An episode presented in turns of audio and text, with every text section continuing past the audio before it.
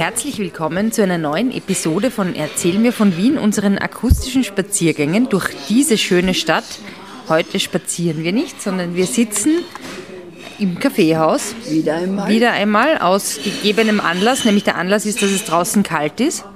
Ja, denn es ist äh, der Reformationstag heute, der 31. Oktober. Morgen ist der 1. November.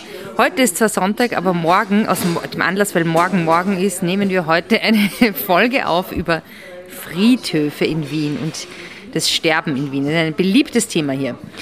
Bevor es losgeht, möchte ich jemanden grüßen, zwei Freunden, dem Michi und dem Andi, die Fans der ersten Stunde sind und ähm, unseren Podcast in allen Teilen der Welt hören, egal ob sie in Chile, in den USA, am Semmering oder in Berlin sind. Die alten Globetrotter, Erzähl mir von Wien ist immer dabei. Und ich erwähne sie deshalb, weil ähm, die beiden eine unserer ersten Folgen über den Zentralfriedhof nämlich wirklich sehr zweckgewidmet gehört haben, nämlich am Weg zum Zentralfriedhof, weil die beiden eine besonders schöne Tradition haben. Die gehen am 1. November nämlich immer am Zentralfriedhof und zünden Lichter auf Gräbern an, auf denen sonst keine Lichter brennen. Und ich finde, das ist sehr schön und weil die beiden so liebe Menschen ist, möchten wir ihnen heute diese Folge widmen, oder Fritzi? Wir tun das. Wir tun das. Also, lieber Michi, lieber Andi, liebe alle Hörerinnen und Hörer, die ihr lebt und auch die, die ihr im Geiste mit uns hört und in einer anderen Welt seid. Diese Folge ist für euch. Empfehlt sie auch gerne weiter an andere Freundinnen und Freunde. Das hilft uns auch sehr. So, liebe Fritzi, ich sage Servus. Servus, Edith. Erzähl mir von Wien. Gerne. Erzähl mir von Wien. Geschichte und Geschichten präsentiert von Edith Michaela und Fritzi Kraus. Fritzi, heute ist Allerheiligen. Fast. Fast, ja. Es ist schon dunkel, als es zählt. Wie, ähm, was ist Allerheiligen eigentlich? Was feiert man da? Alle Heiligen. Es ist so, dass ja die He viele Heiligen einen eigenen Tag haben, aber mhm. es hat sich dann so ausgeweitet mit den Heiligen, dass man nicht äh, keinen äh, ein, einzelnen Tag für jeden Heiligen haben konnte. Und daher hat man einen gemeinsamen Tag äh, mhm. ausgesucht. Und war der immer schon ähm, am 1. November? Nein, der war eigentlich ursprünglich am ersten Sonntag nach Pfingsten. Mhm. Ist bei den Orthodoxen. Ist aber gar nicht gruselig. Nein, ist äh, bei den Orthodoxen auch heute noch der erste Sonntag nach mhm. Pfingsten. Äh, und dann hat man aber das verlegt auf den äh, 1. November. Mhm. Und zwar aus dem einfachen Grund, es war um 800, das der Papst gemacht. Es war so, dass die, die Kelten, also die Iren, mhm. äh, dass, äh, die ja äh, die ersten oder ein, eines der ersten Völker waren, die sich zum Christentum mhm. bekehrt haben, äh, dass, die, dass deren Jahr am 1. November begonnen hat. Mhm. Und darum haben wir diesen Allerheiligen-Tag auf den ersten. Äh, mhm. äh, und dann verlegt. sind die Iren in die USA ausgewandert und dann in den 90ern wurde Halloween geboren. Halloween, also sage ich an dieser Stelle mal. Halloween 1990, ja, und äh, äh, die äh, Halloween ursprünglich sind natürlich heidnischer oder paganer Natur. Mhm. Naja, und ungefähr noch viel früher als ähm, die Heiden heidnisch waren, gab es ja in Wien die Römer. Wann wurde also in Wien begonnen zu sterben? Wann zu sterben? Seit Anbeginn der Menschheit.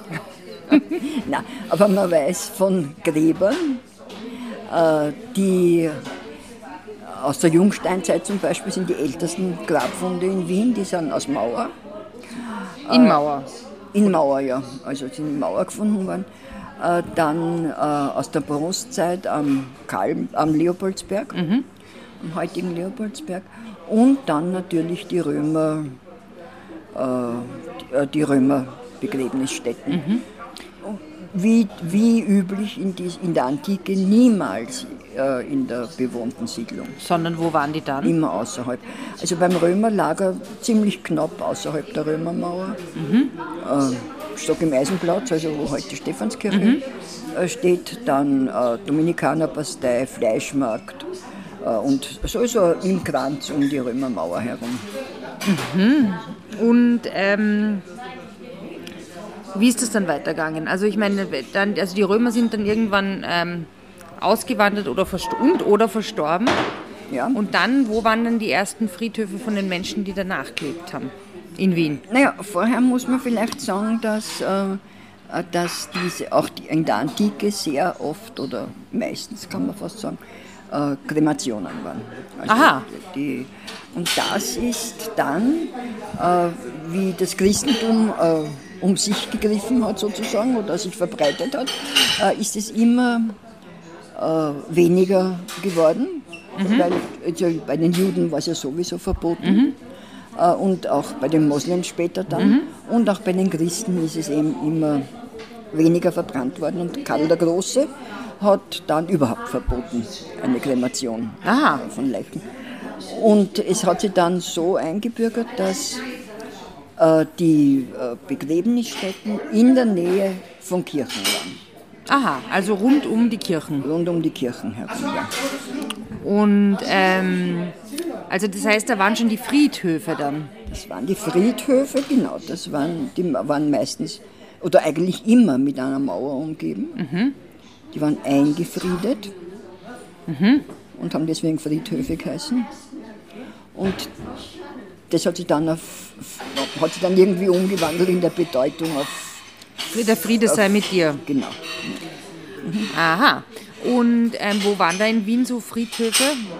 Naja, sehr alte Friedhöfe waren um die Ruprechtskirche, um die Peterskirche. Mhm.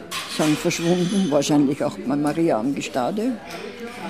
Äh, und dann kannst du eigentlich sagen, um fast jede Kirche herum war Friedhof und beziehungsweise sind dann auch Begräbnisse in der Kirche, also unter der Kirche, in der Krypta haben da. Aber das waren wahrscheinlich nur, das konnten sich nur die Reichen leisten, oder? Konnten sich nur die Reichen leisten. Also als Beispiel kann man jetzt sagen, in der Schottenkirche, mhm. ähm, der Heinrich Jasomiergott, der Stifter, mhm. 1156 nach Wien gekommen und seine Frau, die Theodora Komnena, sind in der Krypta der Schottenkirche begraben. Mhm. Und was waren dann noch? Also ich meine, ich habe gehört, dass zum Beispiel, also die bekanntesten Katakomben zum Beispiel ja. ähm, sind ja unter der Stephanskirche, oder? Unter dem Stephansdom und genau. in der Michaelerkirche. Ja, es war so, dass die... Also die, die man heute noch anschauen kann. Ja, das, es, es war so, dass die äh, Särge durch Öffnungen im Kirchenboden auf Rutschen runtergelassen worden sind. Unten sind mhm. dann die Leichendiener gestanden und die haben die Särge verteilt oder aufgestapelt oder was auch immer. Mhm. Und nach einer Zeit, wenn die Verwesung fortgeschritten ist, ist das, äh, sind die Särge geöffnet worden und die Knochen im, auf einen Haufen oft geworfen worden. Ein sogenanntes Osarium dann, oder? Ja, genau. Das bekannteste ist ja in Hallstatt. In Hallstatt, dann eines in Weißenkirchen in der Wachau. Mhm. in Kärnten war ich mal in einem, in einem Knochenhaus. Das ist ein bisschen gruselig. Ja, aber dann, äh, es gibt zum Beispiel in Rom oder in Tschechien bei den Kapuzinern, glaube ich, die ja aus den Knochen Luster machen und Wappen und. Ja. Also es, das ist heute halt alles eine Anschauungssache. Und, äh, Aber sind dann so äh, Zombies da rauskommen oder Vampire oder sowas? Na, oder so andere Scheintote?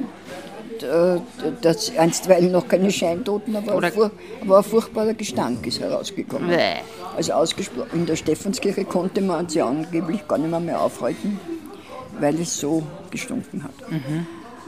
In anderen Kirchen, wie in der Michaelerkirche zum Beispiel, da waren die klimatischen Verhältnisse so mhm. gegeben, dass äh, sehr, also Menschen, die in der Barockzeit begraben worden sind, also, oder nicht begraben, sondern dort halt ja, ihre letzte Ruhestätte gefunden haben in der Krypta, ganz einfach mumifiziert worden sind. Mhm. Und weil die ganz einfach ein äh, stetiges Klima gehabt haben. Mhm. Und das war, also in, wie ich das erste Mal da unten war, war das fast unberührt. Mhm. Und dann ist es geöffnet worden für die Touristen und Touristinnen. Nicht nur Touristen halt zur Besichtigung. Und dann hat, hat das teilweise irreparable Schäden. Ja, das war doch, da hat es doch irgendwie auch so einen Wurm gegeben oder so ein irgendein Tier, das das so kaputt gemacht hat oder Ja, so ja, Motten ja, oder die haben- sowas. Genau. Man muss allerdings sagen, das ist, wird jetzt viel, das ist damals also wesentlich weniger pietätvoll behandelt worden. Da waren die Särge offen, dass der schwangere Frau sehen. Wow. Also das hat man jetzt äh, auch abgestellt. Ähm, aber nochmal zu den äh, Vampiren und zu den Zombies Und zu den Scheintoten. und zu den Scheintoten. Also die, Was Vamp fällt dir dazu ein? die Vampire, die Vampir zu Vampir fällt mir überhaupt nichts ein in dem Zusammenhang. Äh, zu den Zombies Halloween und zu den Scheintoten fällt mir ein, dass da große Angst geherrscht hat vor, vor dem Scheintod. Also, dass man, aha, Dass äh, man- nicht tot ist, wenn man, wenn, wenn man wenn man begraben tot wird. scheint. Wenn man tot scheint und wird begraben und dann sind da Geschichten aufgetaucht von, äh, aufgetaucht von Menschen. Aufgetaut von, vielleicht auch. Aufgetaucht auch, ja. Sind von Särgen aufgetaucht, äh, die man geöffnet hat. Und da sind also verkrümpte Leichen und mit, die sie versucht haben, angeblich aus diesen Särgen herauszukommen. Es war schon unter der Marie Theresia so, dass dann eine 48-stündige Frist äh, gesetzlich war und äh, vor der die Toten nicht begraben werden Ja. durften. Und wir haben also, wie man hört, eine Live-Übertragung. Eine Live-Übertragung, hoffentlich ähm, geht alles gut bei dir. Ein Krankenwagen, der es hoffentlich noch schafft.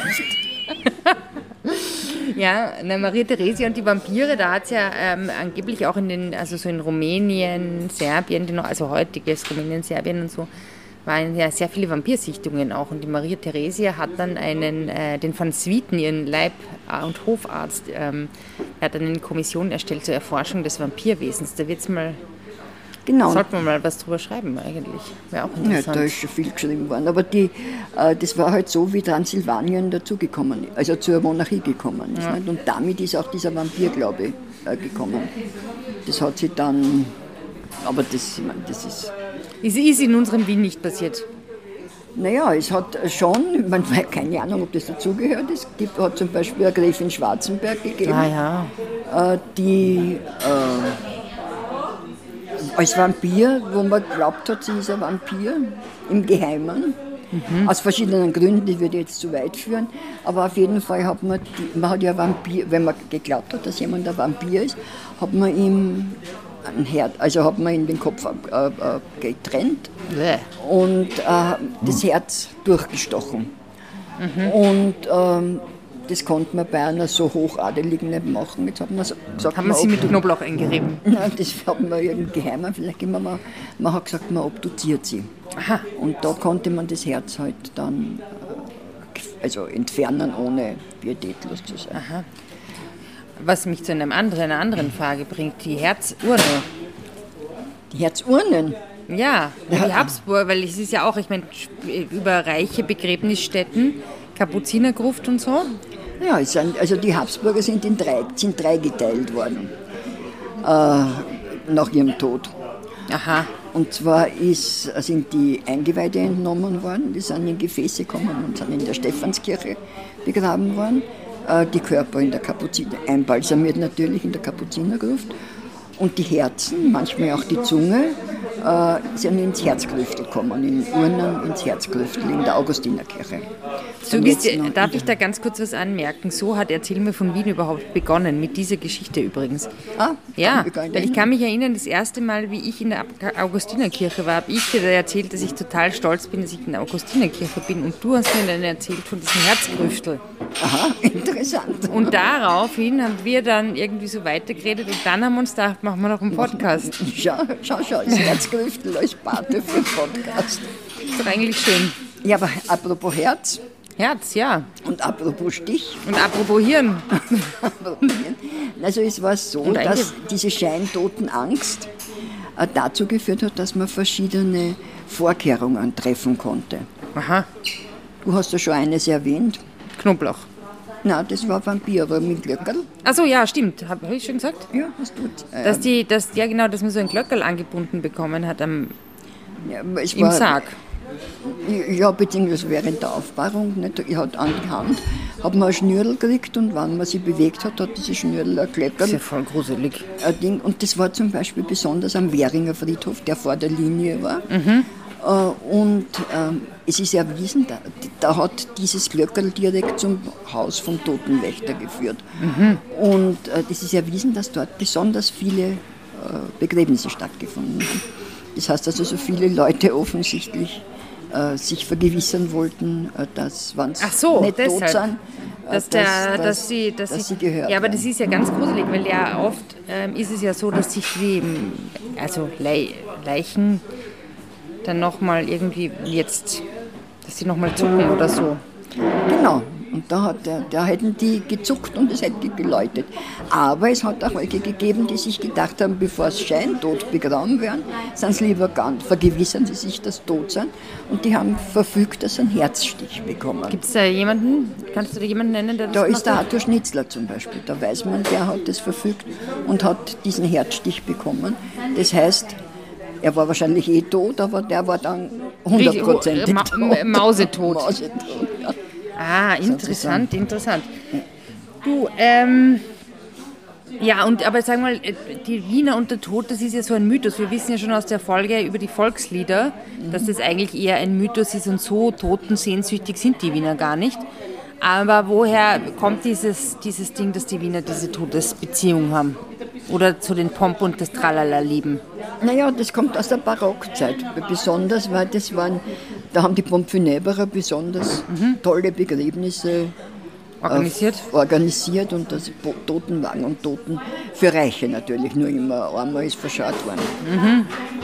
Aber die äh, Totenwagen und Totengerüste für, die, für, die, für den Prinz Agel zum Beispiel, also ein ganz tolles Totengerüst, die temporär waren und dann wieder Das ist ein. Totengerüst.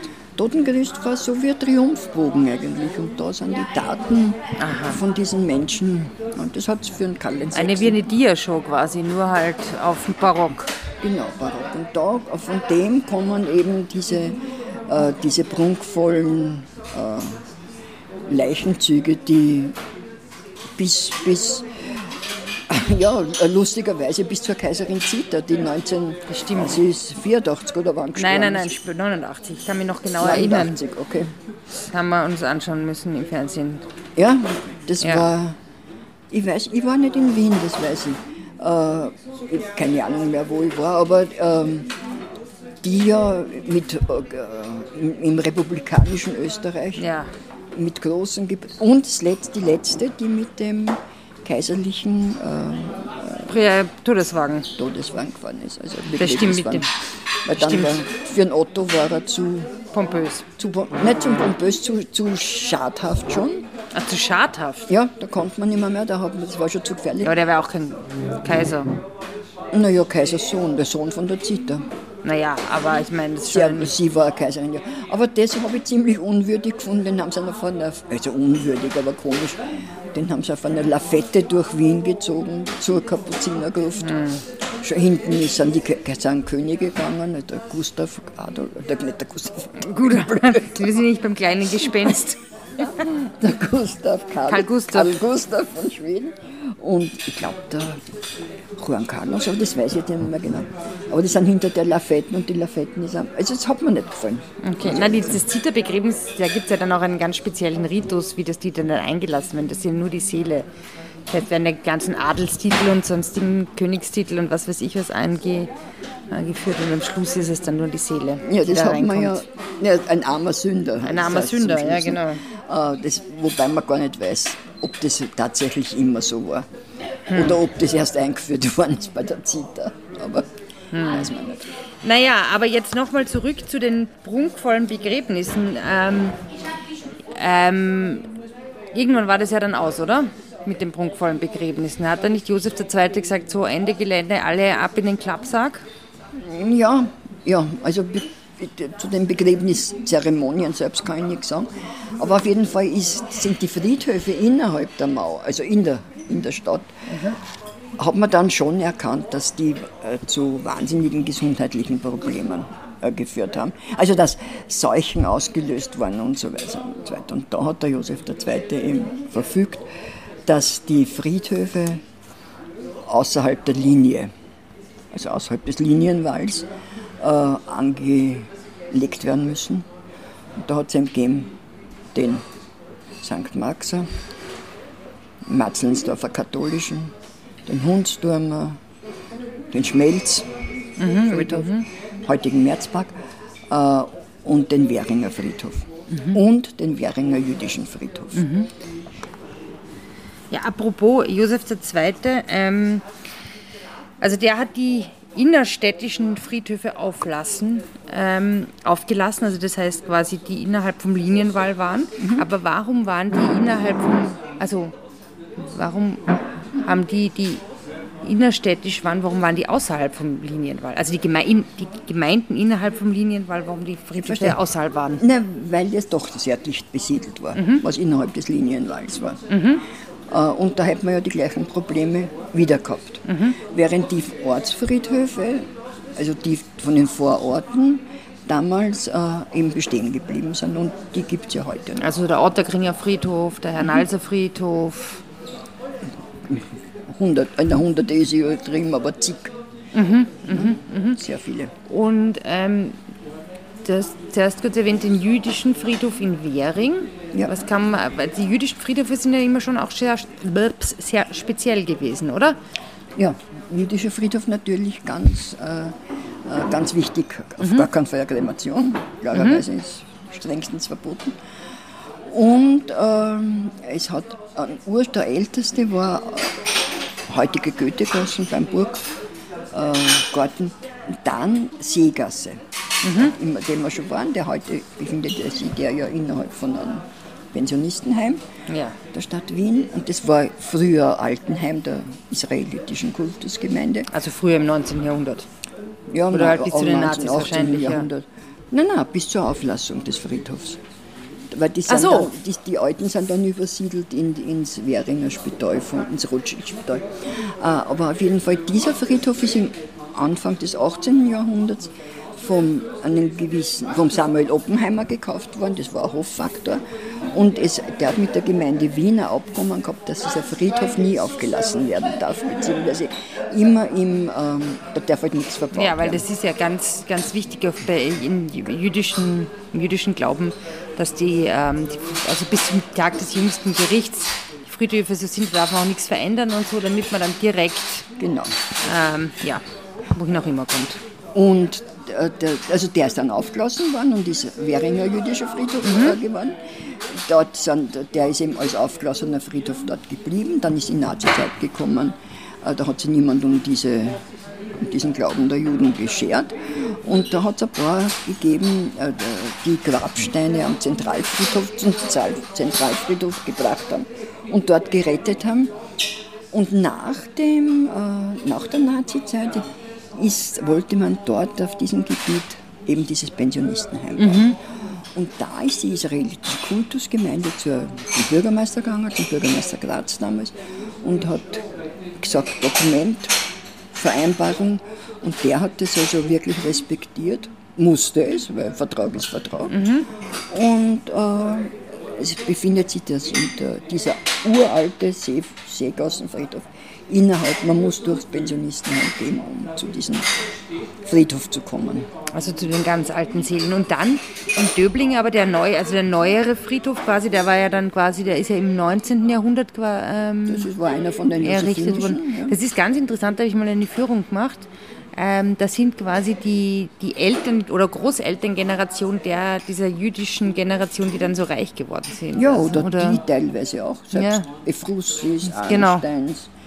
Pereiras sind dort begraben. Aber der ist total verfallen, weil der ist äh, also wirklich geschändet worden in, in der mhm. Nazizeit. Mhm. Da hat man, einen Teil hat man, für einen, hat man überhaupt umgraben für einen Löschteich verwendet. Und da war nach dem, nach dem Krieg die Gemeinde nicht so pietätvoll, sondern hat auf diesem Grund des Löschteichs äh, äh, Gemeindebau, den Abwehrschnitzlerhof was ja eigentlich wirklich ein ganz großes, ein großes Vergehen eigentlich ist. Oder eine Respektlosigkeit, ein unglaublicher ist. Ja, ja da hat man nicht gedacht. Ja. Aber auf der anderen Seite muss man sagen, der Friedhof ist gerettet worden von einem Beamten während mhm. der Nazizeit. der gesagt hat, das ist ein ganz ein wichtiges Vogelschutzgebiet und das darf nicht äh, zerstört und verwüstet werden. Mhm. Und jetzt ist er halt, was du, wenn dort warst, im ja. Zustand. Der ist wahnsinnig romantisch, aber halt in einem wahnsinnig. Ja, es gibt Initiativen, die, viel, ja, genau. die, den, die den wieder, wieder gut machen. Hm. Naja, Du, und jetzt nochmal zu diesen Vorstadtfriedhöfen, diese Denken, die, die, da sind ja auch einige Prominente bestattet worden, zum Beispiel. Etliche, ne? Die, ja. Also damalige Prominente. Mhm. Zum Beispiel, wo ist der Beethoven oder so? Ja, der Beethoven, der war im Währinger, am Währinger Friedhof. Und die sind dann teilweise exhumiert worden, oder nicht, nicht nur teilweise, mhm. sondern sind gebracht worden auf den äh, Zentralfriedhof in Ehrengräber. Mhm. Und bei der Exhumierung oder vor, nach der Exhumierung ist der Sarg geöffnet worden mhm. und eben die, der Zustand der Leiche überprüft worden. Und gibt es da auch prominente Sargöffnungen? Ja, da gibt es eine nette Geschichte, dass bei der Sargöffnung von Beethoven der Anton Bruckner dabei war, der ihn ja sehr verehrt hat. Und der war ja so ein alter Grandschirm und der ist dann nach Hause gegangen und hat vor sich hingegrantelt. Und auf einmal schaut, greift er und hat keine Brille auf. Mhm. Und krantelt er weiter, wo die Brille sein kann und denkt dann nach und denkt dann nach. Und auf einmal fällt ihm ein, dass er sich über den Sarg gebeugt hat und da muss ihm die Brille. Ah. Und sein Tag war gerettet und er war ganz glücklich, dass seine Brille jetzt mit Beethoven. Wenn schon kein neues Gehör, dann ein neues Gesicht. genau. Ja. Wow. Interessant, interessant. Du, und gibt es auch so Friedhöfe, von die vergessen sind oder von denen man heutzutage gar nichts mehr weiß? Gibt es auch einige, die äh, von der, wie ich finde, unterschätzten Stadtarchäologie be, äh, befundet werden. Und die sind kulturhistorisch sehr interessant, äh, weil da kann man sehr über auf Krankheiten, wie die Leute, die in der Umgebung gewohnt haben, gelebt haben. Gibt es einen im sechsten Bezirk, da war ein Militärspital, das mhm. die Maria Theresia ange, äh, äh, gegründet hat. Und da hat es einen Friedhof dazu gegeben. Und da sind die Soldaten geschlichtet, so manchmal in einem Grab, mehrere Soldaten. Mhm. Die sind Kopf bei Fuß sozusagen, um Platz zu sparen. Wie so Händlerachsen, oder? In einer Pfanne. genau. Sind die dort. Also da gibt es etliches. Mhm. Und da hat es da auch so spezielle Sargformen gegeben? So ja, da, da, da waren Särge, die größer waren und da sind Holzbretter gewesen und da sind eben mehrere Leute drinnen gewesen. Vom Sparersarg von Josef II. haben wir schon so Haben wir schon geredet in, der, in einer Folge über vielleicht das Josephinum. Ich weiß gar nicht mehr genau. Ja, letztens haben wir erst geredet. Ich weiß auch nicht mehr. Ja, mhm, mhm, mhm. ja und ähm, also nochmal zum Zentralfriedhof. Ähm, der ist 1872 oder so. 72. Ja, wer darüber mehr wissen will, der sollte sich eben eine unserer, eine unserer frühesten Folgen eigentlich anhören. Die ist noch ganz anders als die jetzt. Ich glaube, es war die dritte Folge oder so. Da, ja, haben, wir, ganz, ganz da haben wir irgendwie darüber geredet, dass zum Beispiel so ein Rohrpostsystem für Leichen mhm. äh, überlegt worden ist und, genau. und solche Dinge. Ähm, und Kannst du noch ganz kurz sagen, ich meine, wie, wie ist das dann organisiert worden alles? Ich meine, weil früher waren ja die Pfarren zuständig, oder? Die Kirche war zuständig. Die Kirche zuständig, dann ist in der liberalen Ära, so mit 1860, 1865 sind, ist dann übergeben worden, teilweise, oder konnte man Konzessionen erwerben als privater Bestatter. Mhm. Äh, das ist dann unter Karl Lueger natürlich kommunalisiert worden, 1907. Äh, mhm. Und nach und nach sind diese Konzessionen gegen Leibrente zurückgekauft worden. Und dann hat sie in Wien äh, etabliert die Wiener städtische Bestattung, mhm. die ja allgegenwärtig ist. Du sagst Wiener Bestattung. Wiener, Wiener Bestattungsverein. Bestattung. Bestattung, Bestattung naja, Wien. Bestattung Wien heißt sie jetzt, ja. Und äh, die ist, ist, überall, also die ist am magistratischen Bezirksamt, die ist bei jedem Spital, die ist, du kannst also wirklich...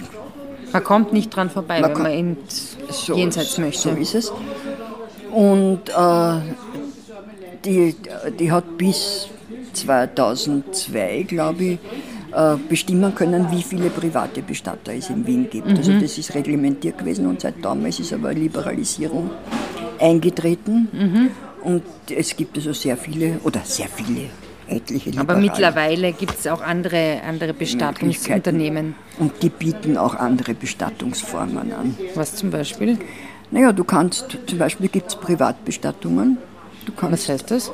na, du kannst auf dein Grundstück jemanden, äh, äh, also nach einer Kremation. Achso, da muss man. Die Also die, die ganze Leiche? Ja, die ganze Leiche wird nur, stell dir mal vor, in einem Konvent oder so schon möglich, aber privat nicht. Also da, diese Kremation, die Urne kannst du mit nach Hause nehmen. Dann gibt es Donaubestattungen. Was, Das ist, äh, das ist eine Urne, die sich auflöst, also ökologisch. Das heißt, man wird in der Donau versenkt, wie im Mit der- Ganges du- quasi. Genau, man darf, es ist Ganges. nicht erlaubt, die Asche zu verstreuen. Ah ja. Das ist nicht erlaubt, aber die Urne mit der Asche kann man in der Donau, ich glaube bei Krems und bei Heimburg versenken. Oder du machst Hm. eine Waldbestattung, eine Baumbestattung, wieder eine ökologische Urne wird im Wurzelwerk eines Baumes. Finde ich schön. Ist schön. Oder du kannst aus deinem Liebsten oder deiner Liebsten einen Diamanten machen lassen. Ja. Einen synthetischen. Kannst pressen, äh, verbrennen. Und Kohlenstoffdiamanten sind Kohlenstoff und die Asche. Und es wird gepresst. Und ich habe mich geschlagen gemacht, ein Karäter kostet ungefähr 13.000 Euro. Ja, ich bin mir nicht sicher. Ich meine, stell dir mal vor, wie komisch das ist. Du lässt irgendwie, keine Ahnung, aus deiner zum Beispiel Mutter oder so einen Diamanten machen und dann schenkst den deiner Liebsten oder deinem Liebsten als Verlobungsring. Ja, also die Diamantenbestattung ist auch die, die man Am wenigsten am zusagt. wenigsten so sagt. Ja. Wobei also private Urnen, die nach Hause genommen, also Urnen, die nach Hause genommen werden, kenne ich sehr viele Leute. Wirklich? Mhm. Ja. Ja, ist ja auch irgendwie schön. Ist schön, ja. Ja, hm. jetzt vielleicht noch ein ganz kurzer Serviceteil. Ich habe ja mal ein Buch geschrieben, Ah, ja, Dr. Brunners Notfallbuch. Richtiges Verhalten in kritischen Situationen. gut. Äh, ein Bestseller. Es war wirklich ein gut verkauftes Buch. Und da habe ich zum Beispiel auch beschrieben, was man tun muss, wenn man, wenn jemand mit dem, jemand stirbt. Also da muss Also man. was muss man tun? Bitte erzähle. Ich versuche es zu rekapitulieren. Ähm, man muss auf jeden Fall mal den Amtsarzt anrufen. Und dann ähm, muss der den Tod feststellen, Kommt der Totenbeschauer, ja. kommt der Totenbeschau und dann kommt man in ein Bestattungsinstitut. Und dann muss man zum Standesamt gehen oder das Oder man melden muss oder das macht auch das Bestattungsinstitut manchmal Oder man selber. muss obduziert werden, Oder weil ein Verdacht besteht, ja. dass er Auf der, dass der Herzstich gegen den Scheintod vor dem Tod stattgefunden hat. Ja. Ja, und so weiter und so fort. Aber die Bestattungsunternehmen sind eine gute, eine gute Anlaufstelle. Die sind meistens sehr, sehr freundlich und sehr, sehr nett und sehr, sehr hilfsbereit. machen alles. Sehr professionell, sehr pietätvoll. Ähm, ich kann es nur empfehlen. Ja, das muss Wenn- das wollen. Muss jeder dann, oder zumindest fast Ja. jeder in Anspruch nehmen. Ja, aber fürchtet euch nicht vor dem Tod. Nein, weil am 2. November beten wir ja alle Zu allen Seelen. für, all, für alle Seelen, damit diese im Fegefeuer ein bisschen Erleichterung erhalten. Weil nämlich ähm, tot sein heißt ja, wie die Fritzi in der Schule gelernt hat, Fegefeuer. Fegefeuer, Entschuldigung. Fegefeuer heißt, habe ich gelernt von der Fritzi, dass sie gelernt hat, Fegefeuer heißt getrennt sein von Gott. Genau, hat meine Religionslehrerin immer gesagt. Ja, in diesem Sinne wünsche mir, egal ob ihr an Gott glaubt oder an die Wiedergeburt oder an das Weiterleben, wünschen wir euch einen geruhsamen Feiertag oder einen geruhsamen anderen Tag, einen beseelten Tag, Nachdenklichen vielleicht ein bisschen. nachdenklich, jedenfalls einen schönen Tag. Ja, Und ähm, mögen unsere Stimmen in den Äther schwingen. Ganz lebendig nach wie vor, jetzt und hier aus der AIDA jetzt uns immer da. grüßen wir. Edith, Servus. Servus Fritzi. Spazieren Sie mit uns auch online auf den gängigen Social Media Plattformen und www.erzählmirvon.wien. Und abonnieren nicht vergessen.